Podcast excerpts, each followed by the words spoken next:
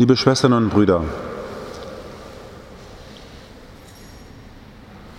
das sechste Kapitel bei Lukas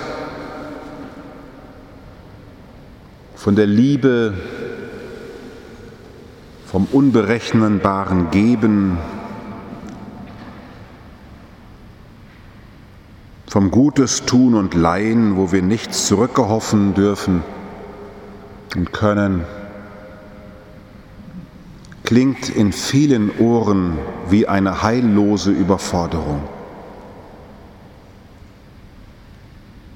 Nicht richten, nicht verurteilen, einander die Schuld erlassen. Wer kann das schon? Ich nicht. Ich habe ja so meine Urteile über jeden Einzelnen, wie der so ist. Man kennt ja die anderen viel besser als sich selber. Und man richtet sich sein Leben halt so ein mit seinen Meinungen über die Priester und die Laien und die Reichen und die Armen und die Frankfurter und die Offenbacher. Wir haben so unsere Meinung. Und wenn wir dann so unsere Meinung haben, dann hört das Denken auf. Und dabei erwische ich mich schon ziemlich oft. So eine Art Setzkastendenken.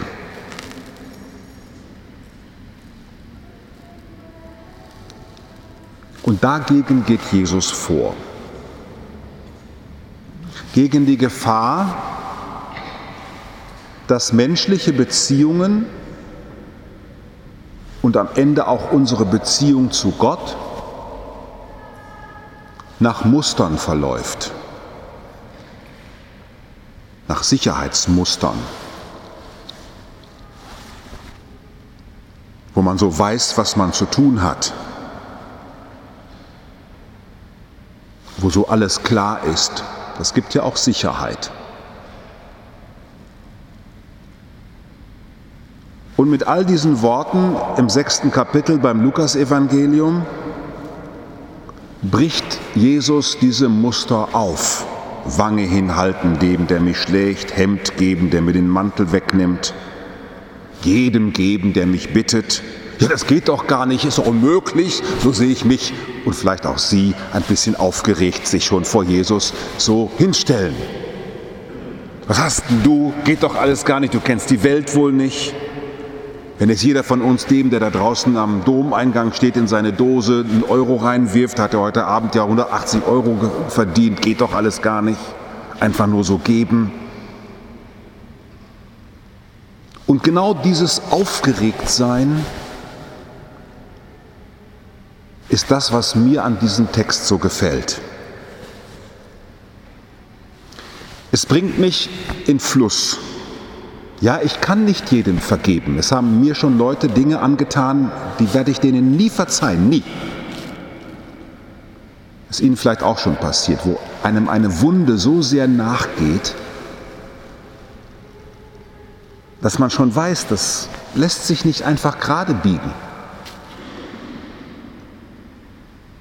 Aber was geht denn dann? Also Jesus kennt uns schon so gut, dass er jetzt nicht anfängt, uns so eine Riesenlast aufzulegen. Aber was möchte er erreichen?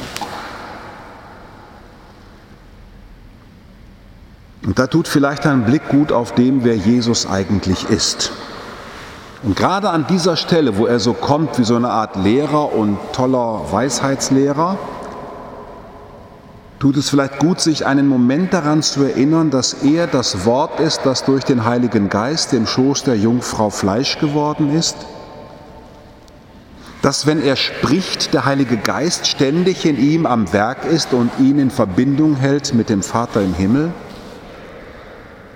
dass Jesus in einem ganz lebendigen, dreifaltigen Beziehungsgeschehen ist und vom Schöpfer dieser Welt gesandt worden ist, um dieser Welt zu zeigen, wofür sie eigentlich geschaffen ist. Sie ist geschaffen zu einer ewigen, liebevollen Kommunikation, zu einem ständig neuen Ich frage dich, du antwortest mir. Ich bin nicht fertig mit dir, ich gebe dir noch eine Chance. So geht Gott mit uns um.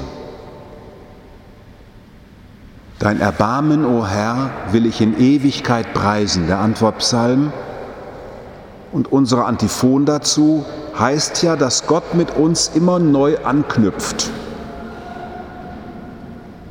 Und selbst denjenigen, der uns übel will, der mit uns vielleicht Böses vorhat, mit uns aus dem Kontakt geht, mit uns nicht kommuniziert, uns nicht erkennt, wie wir wirklich sind,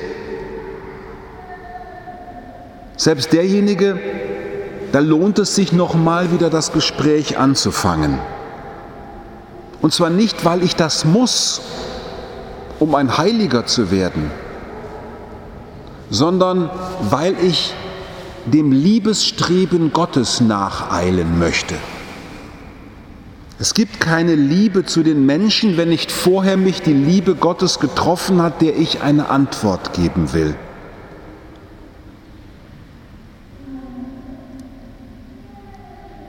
Christlich handeln ist nicht so, das musst du und das auch noch. Und wenn du das nicht getan hast, dann aber, sondern davor steht etwas anderes. Davor steht eine Befreiung, dass wir hineingenommen sind in die schöpferische Liebesbewegung des Vaters zum Sohne, dem Heiligen Geist, dass wir vergöttlicht sind. Und das traue ich mich natürlich kaum auszusprechen, weil mein Leben und das Leben vieler und das, was jetzt in Rom verhandelt wird, wie kann eine Kirche, die einen göttlichen Auftrag hat, so teuflische Strukturen haben, dass diejenigen, die dass da drin sich Menschen verstecken können, die im Schutzmantel des Heiligen Menschen für immer beschädigen, Kinder, Frauen, Männer. Wir trauen es uns kaum auszusprechen im Blick auf unser eigenes Leben, auf mein Leben, Sie vielleicht auch an der einen oder anderen Stelle.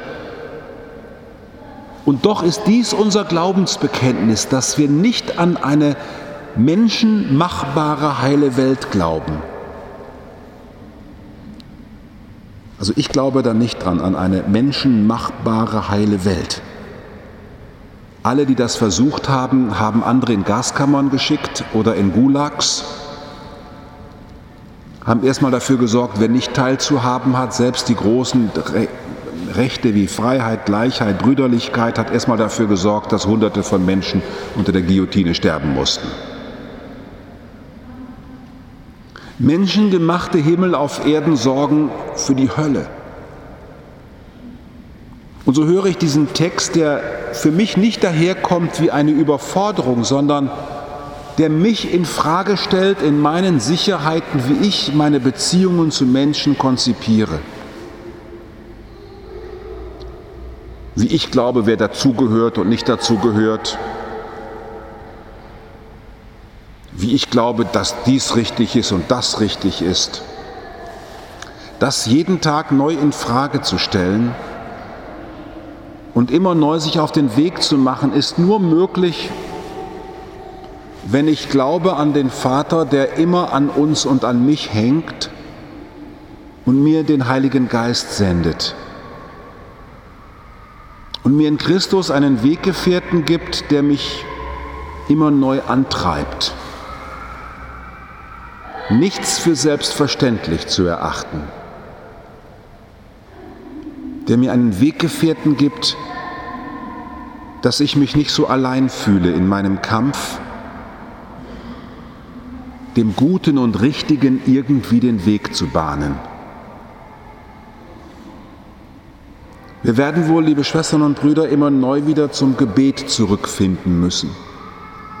Und dann frage ich mich schon, und ich frage Sie das heute Abend auch, wann haben Sie eigentlich das letzte Mal so gebetet, dass Sie nicht erwartet haben, dass das alles noch schöner wird, was schön ist, oder weggeht, was schlimm ist, sondern so zu beten, dass ich sage, Gott provoziere mich. Lass mich das Selbstverständliche neu durchblicken und durchdenken, ob das wirklich so richtig und selbstverständlich ist, was ich tue, denke, wie ich handle.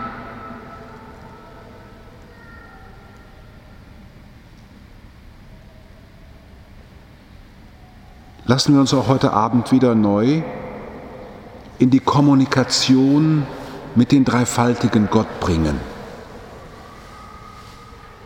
der uns aufnimmt trotz allem, der uns annimmt trotz allem, der mit uns so umgeht, wie wir uns wünschen, dass auch Menschen mit uns umgeht und von dem wir hoffen, dass es uns auch so entflammt, dass auch wir großzügiger werden, verzeihender, freigiebiger,